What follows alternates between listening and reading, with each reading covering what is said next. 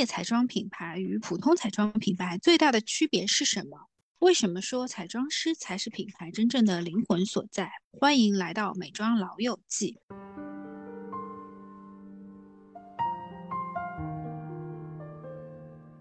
Hello，大家好，欢迎来到美妆老友记，我是今天的主持人七七，一位拥有超过十五年行业经验的资深编辑。大家好，我是尼克，是从二零零三年就入行的初代美容专家。大家好，我是黄婷，我是一个资深媒体人，也从事过数字内容营销工作。那我们今天有幸邀请到一位闪闪发光的彩妆大牛阿志老师来到我们的播客。阿志老师呢，他是前植村秀中国区的首席彩妆师，植村秀老先生的亲传弟子，现在是任 CT 中国区的彩妆创意总监。阿志老师跟我们打个招呼吧。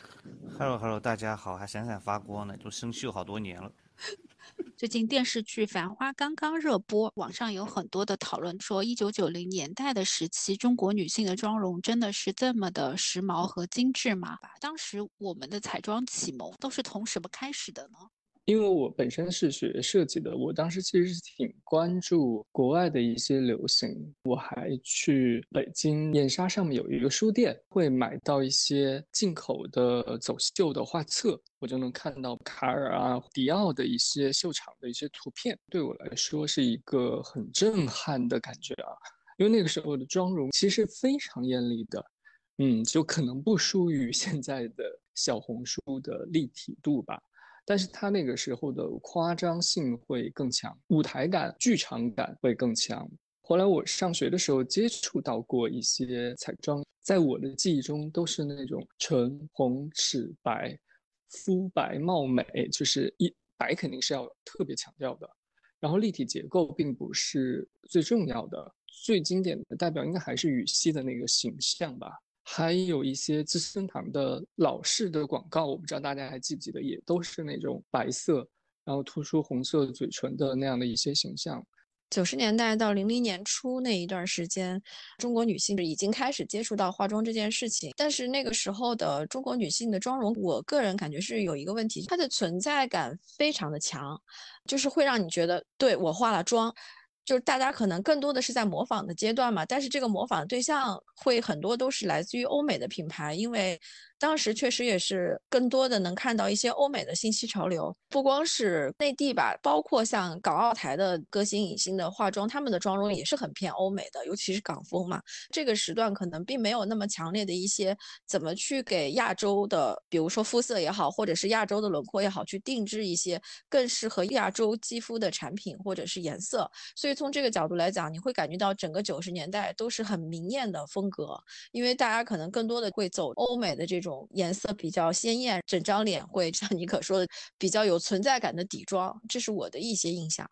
那我来补充一下，我记得我对时尚的启蒙来自于我妈单位的员工休息室，就原来的那个单位会有订阅一些杂志。我最开心的时候就是放假可以去那个地方看时尚杂志。那时候兰蔻雅诗兰黛之类肯定已经进入中国了，但是如果今天让我在回忆这些彩妆的风格的时候，其实我只能想到三个品牌，一个是迪奥。因为当时迪奥还是蓝金时代，就是非常饱和的蓝金色，所有的广告形象都是烈焰红唇以及非常强烈的什么孔雀蓝色的眼影，我印象很深刻。然后第二个就是前面妮可提到的羽西，她的黑色的头发，而且做的非常的大，啊红唇，然后有勾勒一些眼线。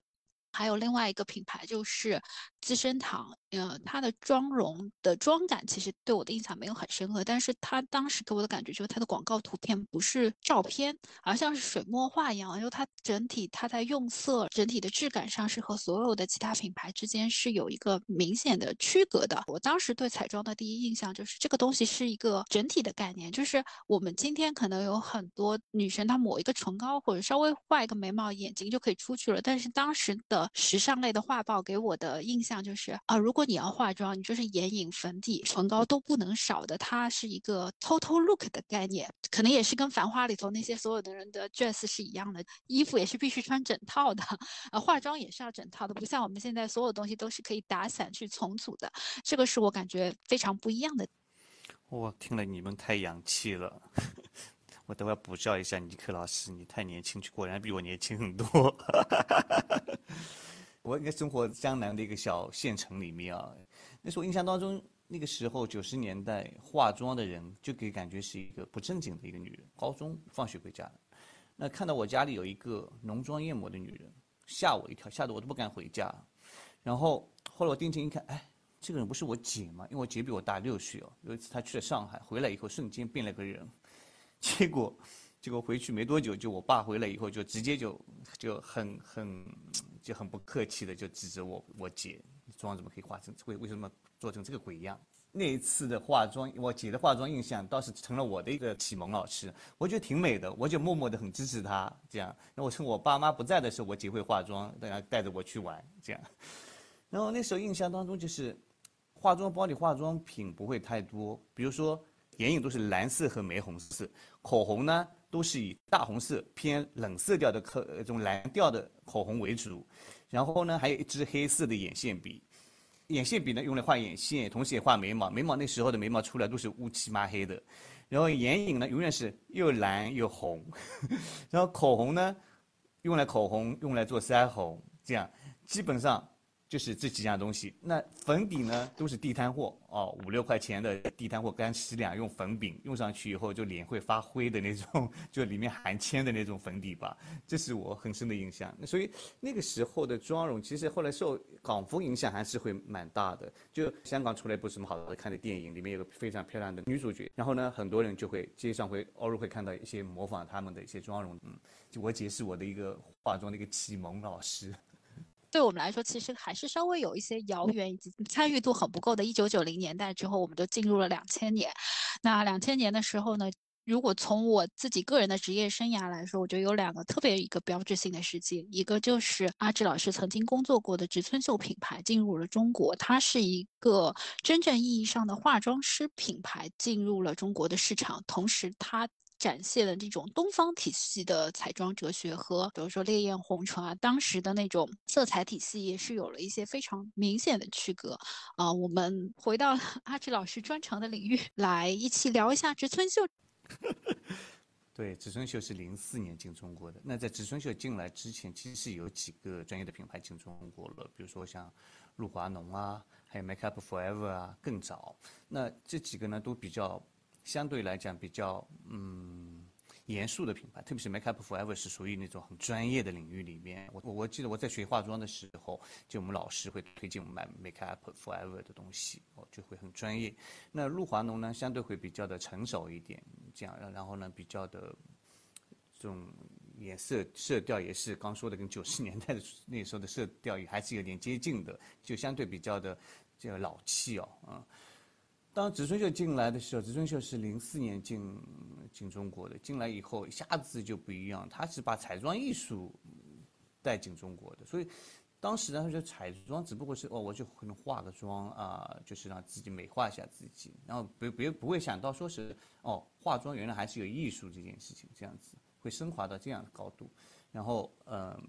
植村秀一进来以后，就是我印象特别深的就是。黑色口红、白色口红、七色彩虹就没有色调的限制，叫无色限，就是你自己可以 DIY，自己可以调，你可以用黑口红，你可以用黑白口红，你同时颜色口红你之间可以直接自己可以动手来调整你自己想要的颜色。然后眼影颜色就是像，真的甚至比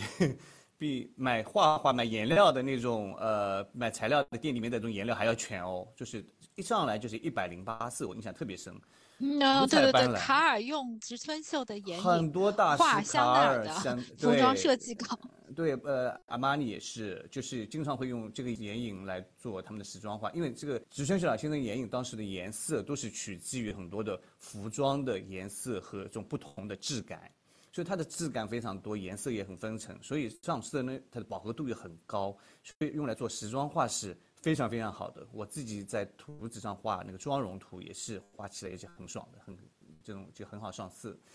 所以这个这么夸张的颜色，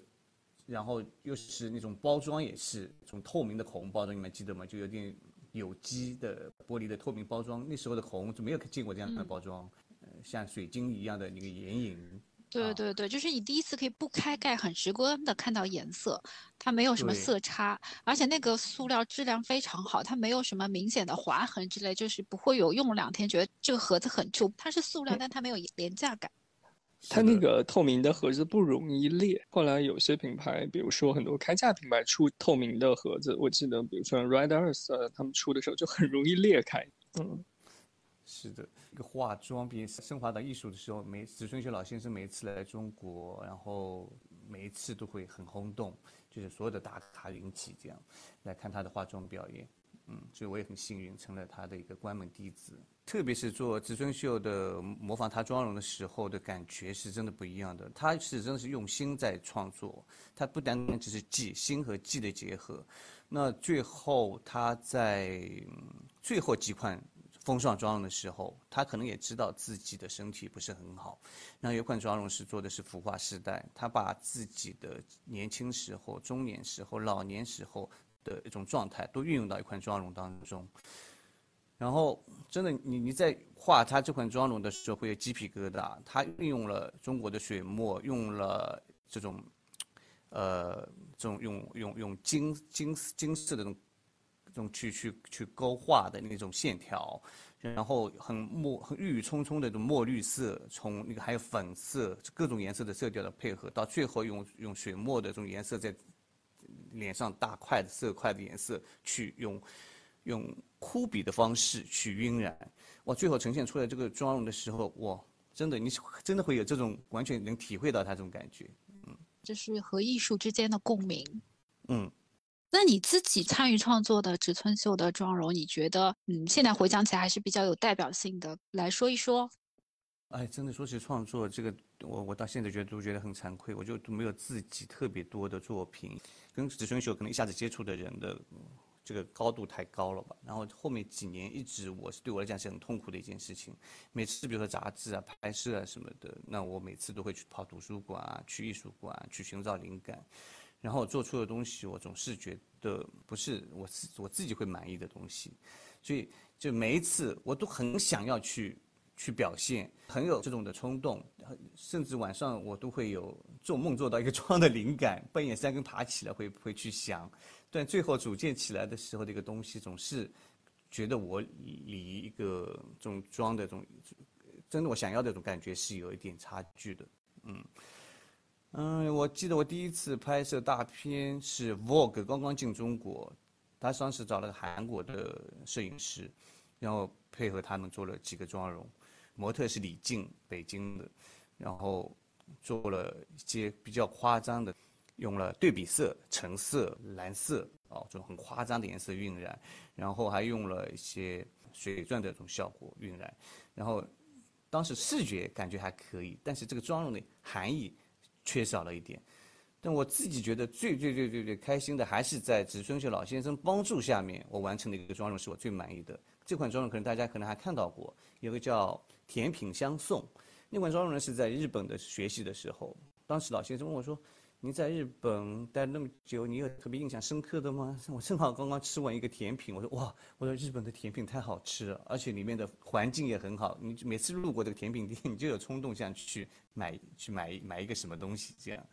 然后他说：“那你有有什么对甜品的？你看到你喜欢的是什么？”我说：“五彩斑的颜色，然后呃，这个口感也非常好，而且你走着过以后，远远的就能闻到店里面飘出来的这种香味。”然后他说：“那你可以拿这个来做一款妆容。”我我当傻了，我说：“啊，这个也可以做这种妆容吗？”然后呢，我想想，嗯，也是哦，因为这个冰淇淋颜色。非常的缤纷，然后跟呃植村秀的眼影颜色什么的也是很多可以寻找到类似的颜色，所以我就用多种的颜色表在眼睛去表现，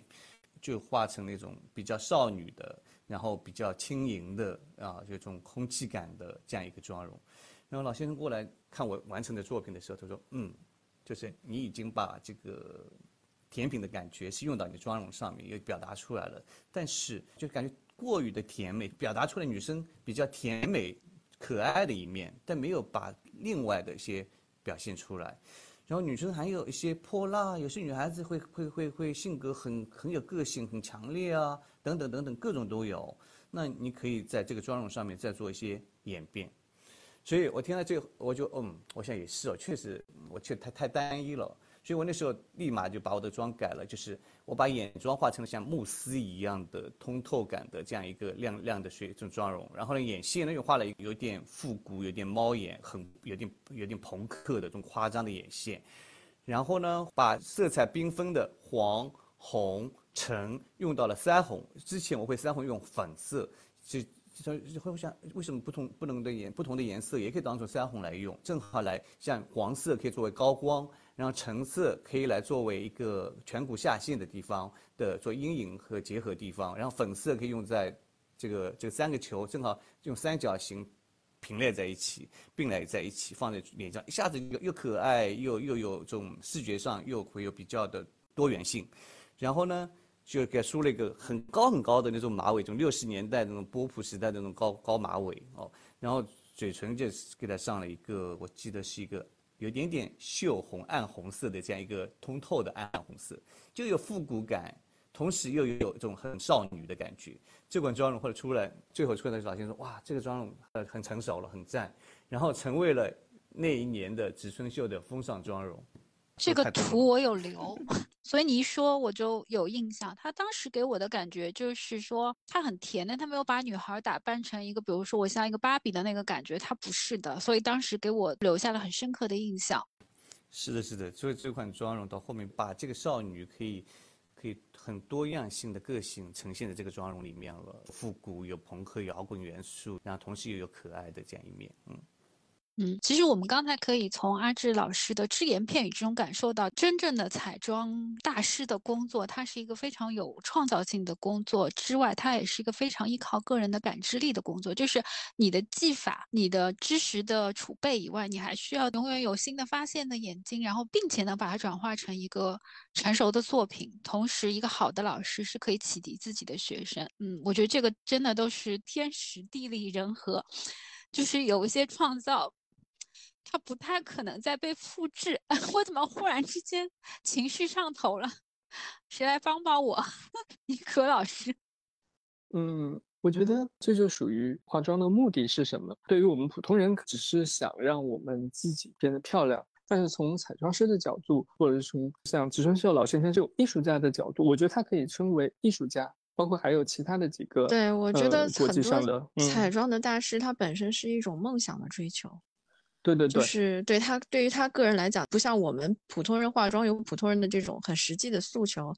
他们本身追求的是自己一些艺术理想。我我就我觉得还有一点，可能是我们这些人经历在那个时代，所有的彩妆大师，他们每一个人都是尽力去绽放个人的才华，然后我们也都能看到，能感受到。可能那个时代跟现在会有一点区别，因为本身信息的传播形式的差别吧，所以在那个时代，大家会尽力的去，比如说每一季的妆容也好啊，然后每一个新产品的上市的那些创意也好啊，这些我觉得可能不像是只是完成一个工作那么简单，而是去实现自己的一些职业理想。嗯，然后我分享一个小故事吧。我觉得就是前面阿志老说的这个职业理想，它是需要非常多的条件去配合完成的。就是我我说这段话绝对没有攻击我们自己的就业务水平的那个 问题。就我当时也是有和国际的彩妆师合作，然后他的这个妆容完成度也非常的高，就是你在线下看到这个妆容是完全没有任何问题的。但是拍摄了之后，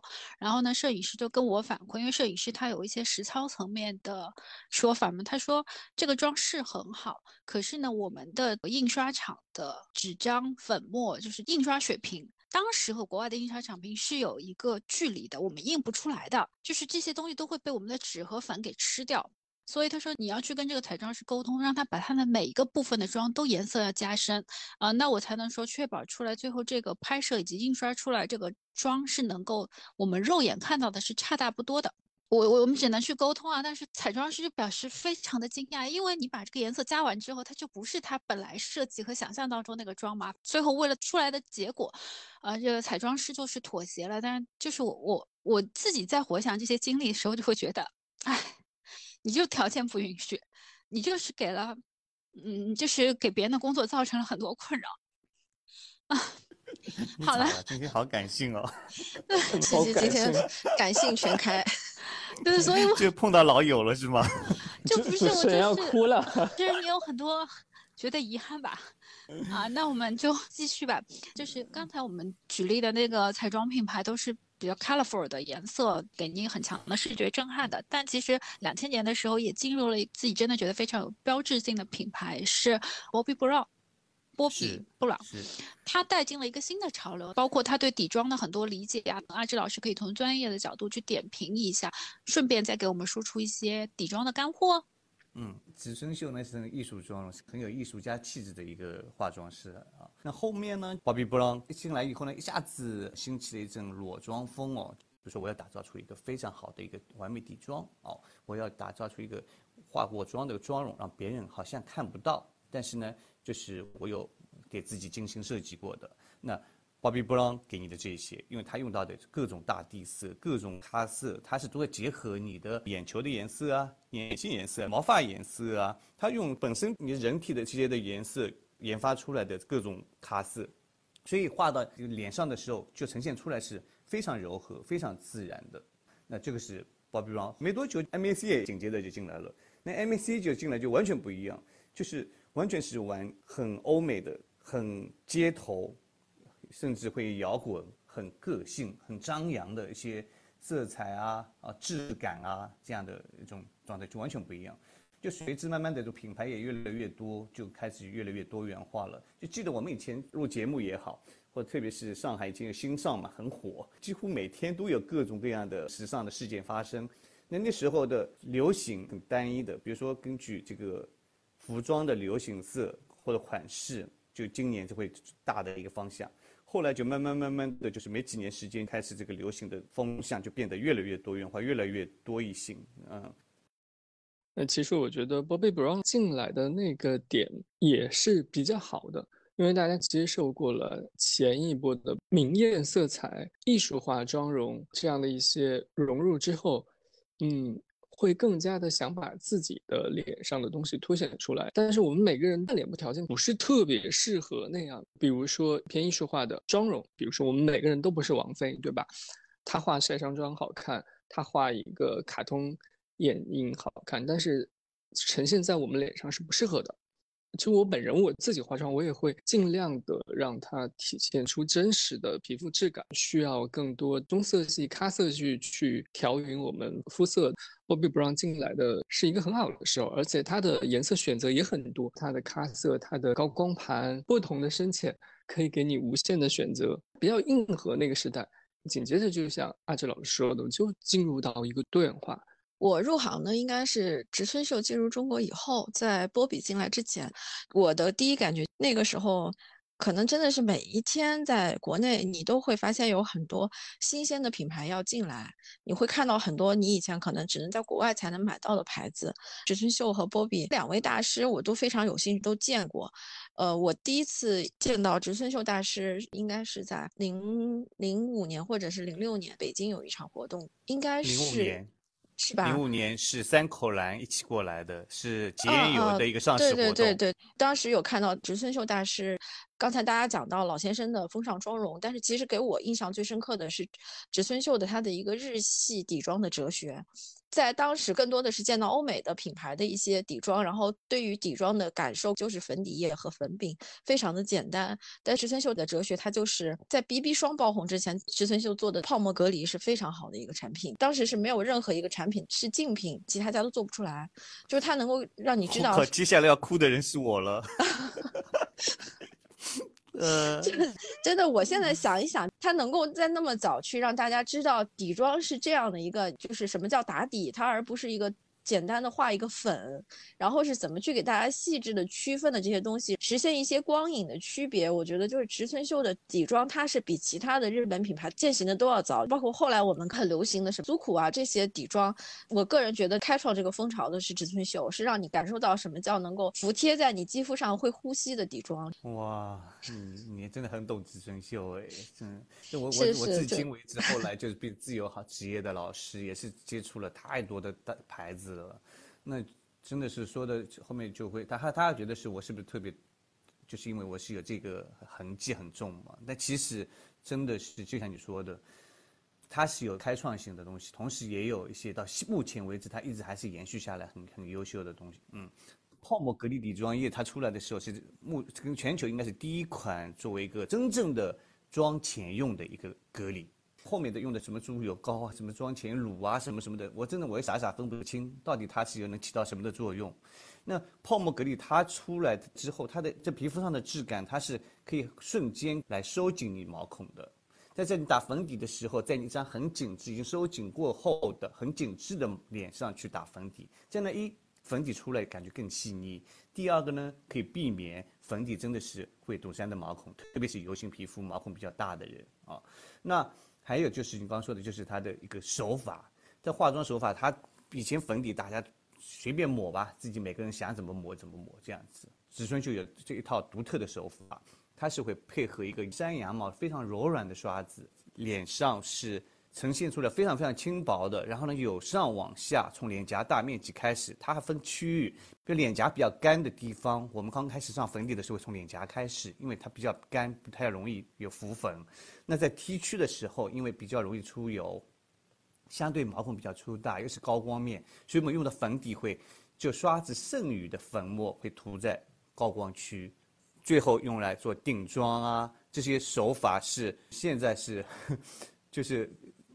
完全这些的看不到了。对的，对的，我就是还想补充一个，就植村秀给我到另外一个启蒙，就是他的工具哲学。刚才阿志老师也讲到，就是比如说你的上粉的一些手法需要配合不同的工具。他做了很多创海绵创新的工具，对对对，就除了三三角海绵以外，我记得后来包括甚至是五角海绵哈，小灯泡粉饼，他还做了一个双面的粉扑嘛。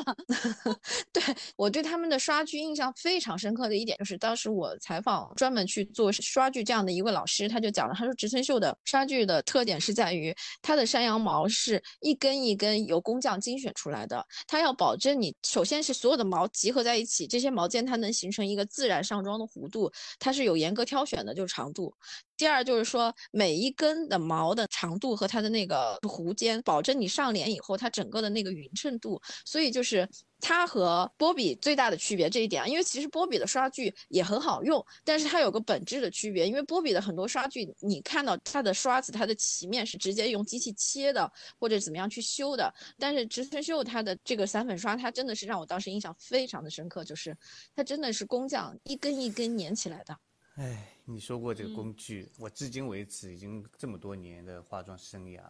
那真的后面我再也没看找不到有一款比植村秀更好的工具了，或者有个某个品牌全系列可以做的更很更用心的。反之，就现在的工具越来越粗糙，越来越简单，当然价格也便宜哦。现在可能更多就是价格是非常我我觉得大家现阶段的需求不一样，就比如说我们前面提到植村秀先生以前最早的版本那些单色眼影，都是可以给彩妆大师去画高定服装图的，就是他当时的用户本身就可能有很高的。嗯，怎么说画画的技巧啊，它的显色，啊它对工艺和各方面的需求是会更高的。它是服务于这样子的用户和消费者的。但是，比如说到 Bobbi Brown 的时候，你一看它的颜色，它就是一个 Office Lady 用的，上班就可以用的。那可能上班族他需要的化妆需求更低一点，他要求更快一点、更自然一点。那它就是整体的，因为都是和用户之间去做一个衔接的嘛，这个本身是很自然的一件事。嗯。波比，我印象最深刻的一点就是他的底妆哲学和他的遮瑕。波比应该是我觉得最早给到中国消费者教育在遮瑕这件事情上，波比花了很大的功夫。就是他的那个最早的那个遮瑕膏，圆形的，就是我印象很深。像一个隐形眼镜。哎，对的，那个那个 那个活动上，我们就说哇，第一次看见有人仔仔细细的遮完瑕以后，就一整个黑眼圈和眼袋都没了。波比的是更多的是从实际需求去出发，你脸上有什么瑕疵，我来帮你解决。它可能不像一些艺术创造，我觉得这是可能本质品牌的一些哲学和创始人他自己的想法的一些差异吧。所以波比第一个是它的那个遮瑕。它真的是把各种遮瑕产品做得非常的极致。还有一点，波比也有一个很有名的产品，但是现在可能也不推了，就是它有个粉妆条，那个产品也是让我觉得它能够帮你快速上妆去推开。其实有一点像现在，比如说为什么。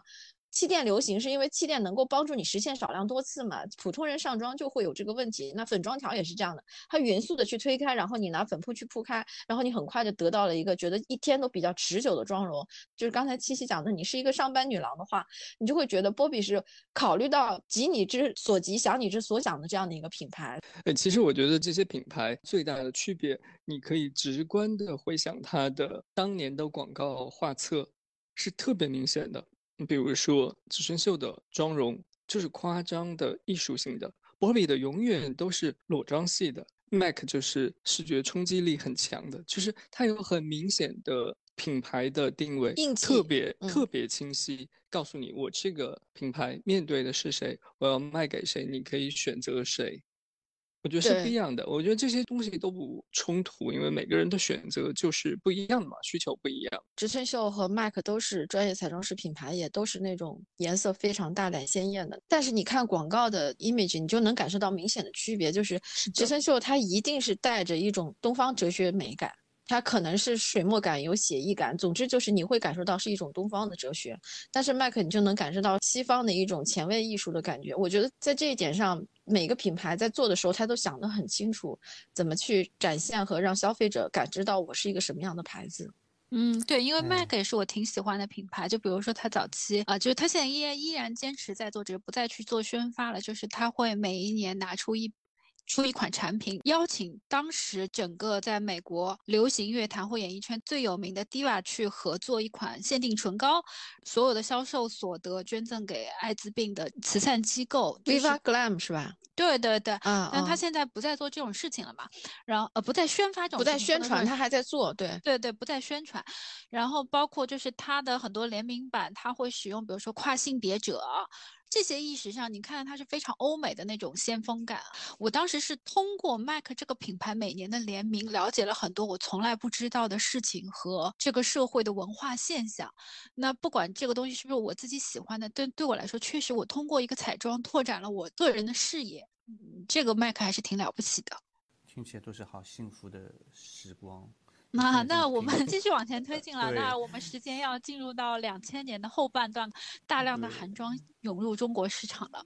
是，我记得应该是两千年的后半段到一零年左右的时候，气垫开始出现了，更多的平价彩妆开始出现了。那从阿志老师这种专业的角度说，开架式的彩妆、平价的彩妆，它整体的使用手法和各方面和专业的彩妆之间，你会有一些什么更实用的建议吗？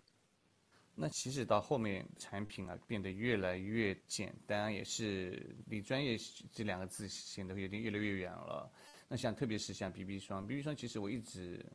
我从个专业角度来说我是不接受的，我不太会去用，我去不会去用它用在一个专业的模特脸上、专业的明星脸上，我不会去用的。那可以作为一个平常人啊，BB 霜用起来就非常简单，我就随便用一下，我的肤色就改善了。它的要求比较的低啊，然后呢手法比较简单，那所以也可能是因为这样几个原因吧，造就 BB 霜一下子就火了。我记得 BB 霜最早出来是兰芝，然后我还帮他们去站过台，站过好几场。但每一次在做的时候，就使用在脸上的时候，并不是我喜我，因为我你你它精准不了像粉底液这种达到的这种妆底妆的效果，从颜色、冷暖色调、深浅和这种。你去选的时候，根据皮肤肤质不同的肤质去选择粉底，那出来的时候的皮肤状态，我看到的哇，这个专业的是一个非常理想的。那 BB 霜用上去呢，就两三个颜色，不管什么样的肤色，我啪啪啪啪用上去以后，那脸呢都是偏白，这样，然后就是就是，对这个，我到现在为止对 BB 霜还是不是那么的接受的。现在马上 CT 要做 BB 霜了。我说一下我那个时候对于底妆的一个变化吧，因为开始大家也都是用粉底嘛，在 BB 霜没有出来之前，可能是先妆前，然后再粉底。BB 霜我第一次试的时候，其实是在医美的医院，就是在你做完注射啊，或者说什么之后，嗯，我当时的医生会立刻给我的皮肤上一层 BB 霜。我后来有采访过他的用意，其实他也是希望就是在你注射完之后，让你看到自己的皮肤不会有那些伤痕、针眼那样的一种感觉，会让你整体有一种服务的舒适性吧。因为每个人做完医美之后，脸上多多少少会有一点点那种痕迹嘛，它可以让你立刻出门。然后当时我记得很清楚，我用的那款 BB 霜还不是韩系的，还是德国产的一个叫 Alex 的 BB 霜。哦，我那段时间是特别迷恋那款 BB 霜。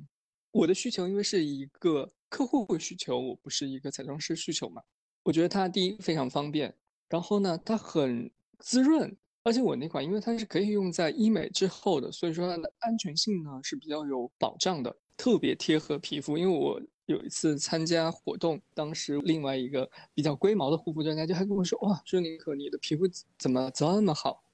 因为你用完之后，我又接受了韩系的理念。大家知道韩系的在底妆上的理念是跟散粉有仇，就是尽量不用散粉蜜粉，直接就是粉底之后，然后就 OK 了，然后保留这种油滋滋、水光肌的感觉。其实我那段时间特别迷恋这样的感觉。薄薄的，很像真实自然的肌肤。我现在回想起来，我就是聊天聊到这个话题，我突然又想回去再买一款那个 BB 霜了。当然，那个 BB 霜有一个大的问题，就是它的开封之后的保质期特别短，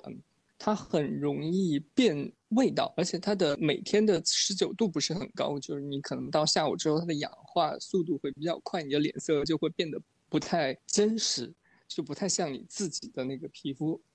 嗯，这可能是它的缺点。我觉得紧接着后来就开始用到了气垫，嗯，我现在还是会用气垫的，就是在我日常的化妆包里面会是有一款气垫的。我觉得可以理解大家的这样的一个需求吧，方便快速，然后我不需要浓妆。但我觉得这个也是化妆手法的一个变化吧，因为你作为一个普通用户来化妆的话，嗯，你会开始觉得。接触一个比较薄的，然后你慢慢上手之后，你会越来越厚重，然后你会叠加很多的遮瑕、干粉或者说是阴影高光，然后越来越厚重之后，到某一天你突然醒悟到，哎，你这些厚重的东西可能会影响你皮肤的纹路，有时候画不好会让你的皱纹显得笑起来更深等等问题之后，就会又回归到很轻薄的妆。我大概就是这样的一个心路历程吧。嗯，进入到我们比较靠近现在的二零一五年以后，就是也有很多新的彩妆品牌进入了中国，有一些比如说像五花肉啊，一些新的底妆品类也开始流行，包括到现在高光阴影粉开始变得流行，可能这是一个欧美卡戴珊家族式的妆容的主导。阿志老师现在服务的品牌 CT，它的高光和阴影应该还是市场上一个比较知名的明星品类。嗯，没错。这个跟可能品牌的创始人 Charlotte Tilbury 一定有关系，就是他一直为明星做红毯妆容，这是他的一个主战场。所以上红毯的艺人明星呢，都是希望在红毯上是必须要有光啊，是吧？所以他研发出各种各样的高光东西。做底妆，他的底妆之前是不是用了先上粉底的？他是先要上一个带有光的面霜。比如说，呃，有一款魔法面霜，它上去以后，这个皮肤质感就很快瞬间会变好，整个脸上是淡淡的一层光。这个光还是不够的哦，马上要用到的是一款星光的粉底液，就其实它没有没有遮盖作用的，就纯粹就是给你皮肤抛光的。那你可以用在高光啊，欧美人是用全脸用的。那亚洲人的话，我建议是用局部的来做点亮，然后后面再去用粉底。粉底它只是做一些修饰，比如说你皮肤需要修饰的地方，粉底薄薄的修饰一层。粉底不是最重要的，不像你之前我们化妆一款粉底占了整个妆容的百分之五十到六十的作用，它并不是，它只是一个修饰，根据你的肤色来选择一款对的粉底，那作为修饰就好了。之后呢，还要再用高光，高光就提亮笔，再做局部的 T 区提亮，因为欧美妆它非常非常注重的就是一种很就 T 区，非常非常的。白，我就是想想说的，他即使你皮肤晒得很黑，很或者是你他本身皮肤很黑的人，他也希望眼下两块和 T 区、下巴尖都会用很强的、很明显反差感极强的高光去做哦。然后呢，又会选择一款很暗很暗，甚至于像咖啡颜色一样的作为阴影，两者明与暗会很极端的去处理。做眼影的时候，也是在眼影里面，你可能可以用一款。偏亚光的打底，但是一定是少不了高光，在眼球啊、眼头啊，一定会高光去做做提亮，然后会用细闪或者是大闪啊，就分别不同的去做这样效果。最后的时候又会用干的那个高光饼再一次整装完成之前的做点缀。所以从化妆第一步开始到妆容结束，最起码高光的大概次数有三到五个步骤吧。就大部分人还是有一点点觉得是，嗯，这个片是欧美人的，对中国人还是有一点点的距离哦。那去年呢，也是有这么像美拉德风格啊什么，就欧美风的这种追随者很多。然后呢，确实也是开始越来越会接受这个品牌。这个品牌有两个非常非常经典的，一个是粉咖的创造者。以前我们的咖啡色只会用。真的是适合中国人的咖啡色，用了以后眼睛不会显肿啊，用完以后很自然啊，用完之后你就感觉这个妆容整个整整体感觉就是那种很柔和这样。s h a t e r t a b l e 它穿的是粉咖，它用好一个咖啡色呢，不会显得那么的沧桑或沉重，没有带任何红色的这种咖啡色呢，会深邃，但是会显得有点不够那么的这种少女气，所以它于是再加了一点点粉色调，所以这咖啡色呢一下子上去以后呢，哎又变得还是深邃的，有层次感的，不会老气。体现出少女区的这一面的东西，还有一个就是我们用口红现在都会去选豆沙色，是不是？豆沙色的颜色也是 s h a t e r t a b l e 的一个，它是创作的一个这个颜色。之前我们颜色都会分橘调啊、粉调啊、红调啊，不会有这么多的这种豆沙色、各种渐色这样。那它研发出了很多很多这样的豆沙，这是出自于它一个系列吻痕，那就亲吻过以后这种。留下来的一种印记，烈烈红里面带有一点点暗紫调的这样的一种颜色，那恰恰这个颜色确实对亚洲人来讲，反是很欢迎、很喜欢，也很适合。因为亚洲人呢，大部分是唇色有点偏深、偏灰色调，用了这个渐色的豆沙色呢，一种惊喜感就完全是反正变得更自然了，皮肤变得更好了，然后这个口红上去以后，整个妆感也是跟这个肤色啊什么的非常有协调性。我自己感觉最近两年彩妆的包装有点重新开始往华丽复古风走了，因为最早的时候还有过什么安娜苏之类的彩妆嘛，后来就开始流行极简风，不管是植村秀或者 Bobbi Brown，我们之前提到的大部分的品牌，MAC 它都是非常极简的啊，NARS 都是很极简的包装。到了现在，包括我们自己国产著名的品牌花知晓、花西子，彩妆的整体的风格都还挺繁复的。然后我觉得 CT 也是在包装上，其实它最先吸引我的是它的包装，就它的包装特别的金闪闪、复古，然后有那种一九三零年代好莱坞的风格，带给了大家在视觉上一种全新的冲击。嗯，是的，但这种包装还有它线下店的陈列啊，包括整个柜台设计啊。都是很有复古元素，就感觉进入了一个红毯之前的一个后台。从颜色，从它的布置，还有它很特别的这种棕榈树的那个吊灯哦，就很有氛围感。嗯，其实我一直觉得社交媒体导致了一个化妆方式、化妆产品的不一样。因为其实我们现在看爆火的一些彩妆视频、彩妆推荐的一些博主，他的录制方式或呈现方式也在学习欧美那边的，包括搞笑啊、仿妆啊，或者是夸张的一些手法呀。那么他就很会借鉴欧美妆容，比如说高光阴影的重视感，因为这个在镜头面前最凸显，然后改变会很巨大。当你在抖音啊、小红书看到的时候，就会抓住你的眼球。你要不然你在那个小红书上画一个裸妆，谁也看不出来，对吧？大家需要的是反差感、变化，然后种另外一种方去说，就是它一种娱乐性。对对对，看到以后觉得哇。嗯。除了刚才讲的像欧美啊、仿妆、变装，现在你看到社交媒体还有一个潮流，韩系的女团妆也比较流行。嗯，相对来说，你会感受到就是流行的潮流更多的是跟文化绑在一起。嗯，女团装的这种流行呢，它也是更实用性，就是虽然它是在舞台上是一种很炫的，那其实很多的生活当中女孩子还是可以直接可以仿制的，就觉得哦很酷很炫，我就直接来画这样一个妆容，它是有实用性在里面的。我意思是说，就是潮流其实影响了我们的妆容，甚至是影响了彩妆品牌的销量。比如说，曾经很流行的日系妆容，就像瑞丽的女孩那一种妆容，其实已经不流行了。中国不再接受淡淡的或者粉嘟嘟的脸。那么我们在妆容上更多体现的是大刀阔斧、阴影明显、眼睛硕大等等这样的一些概念。那么它可能就需要像 C T R，或者是什么 Hourglass 啊，或者什么这样的一些品牌去补足我们在这方面的一个产品，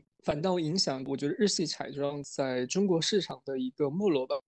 还是很希望看到，特别是对彩妆品牌来说，一个创始人非常重要。这个创始人我一直活跃在这个舞台上，他一直在有自己很强的创造性，那这个品牌值就会有持续创造性，新的血液补充。嗯嗯，阿志老师现阶段比较喜欢的底妆的手法是什么样子的呢？那个粉底用的手法现在越来越多了，因为工具也越来越多了。那不像像以前就一块海绵啊，就是就就还弄湿打湿了以后才可以上。现在你可以用手用，可以用海绵，可以用工具刷子这种，就不同的手法，不同的运用方法和工具，用出的效果也不一样。比如说你一样个粉底，比如一个粉底液，我们经常用的吧，是吧？那你用海绵去用，那确实它可以。贴合会快速，然后呢也是会比较轻薄。那如果用刷子去用的话，那同样的款粉底，它会让的饱和度增加，厚度增加，啊，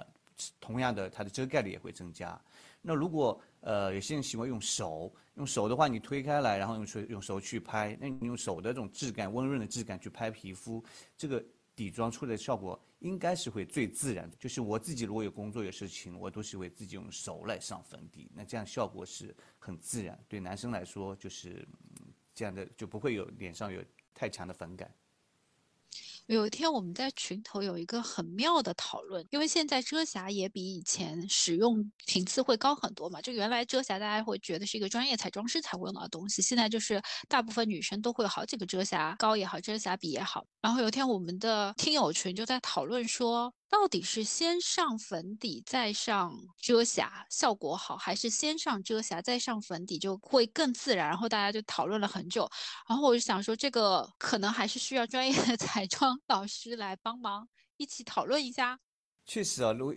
遮瑕膏有几种，一种呢相对偏干的遮瑕膏，比如说来遮黑眼圈，或者是遮呃遮黑眼圈，它是有调色的作用。比如说呃你的黑眼圈是灰色度的，那你可能会选择一款偏柠檬黄的；如果你的黑眼圈是冷色调偏蓝的，那你会选择橙色的哦。有不同的颜或者绿色的，还有甚至有橘红色的来修饰来调整。但先把你的遮遮黑眼圈颜色调整过来，它并不是遮盖，然后再去用粉底的时候。效果就是会很明显了。那有一种呢，就是遮斑或者遮青春痘这种，特别是遮青春痘，因为这种痘是最难遮的，因为它有炎症，表面很光滑，所以就要买一些吃的牢牢的、定死在皮肤上的那种遮瑕膏，非常非常干的那种遮瑕膏，必须要在粉底之前来做。那像斑啊什么的，那这个我觉得可以两种，一种是。呃，在底妆前、底妆后都可以看你的斑的一个它的一个颜色深浅度吧。嗯，那还有一种遮瑕膏呢，就像遮瑕笔一样的。